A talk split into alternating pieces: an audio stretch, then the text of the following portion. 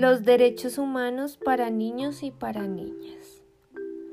Ronda que abraza la tierra. Artículo 13. Primero. Toda persona tiene derecho a circular libremente y a elegir su residencia en el territorio de un Estado. Segundo, toda persona tiene derecho a salir de cualquier país, incluso del propio, y a regresar a su país. Una niña tomó una hoja de papel, hizo con ella un barco y salió a navegar.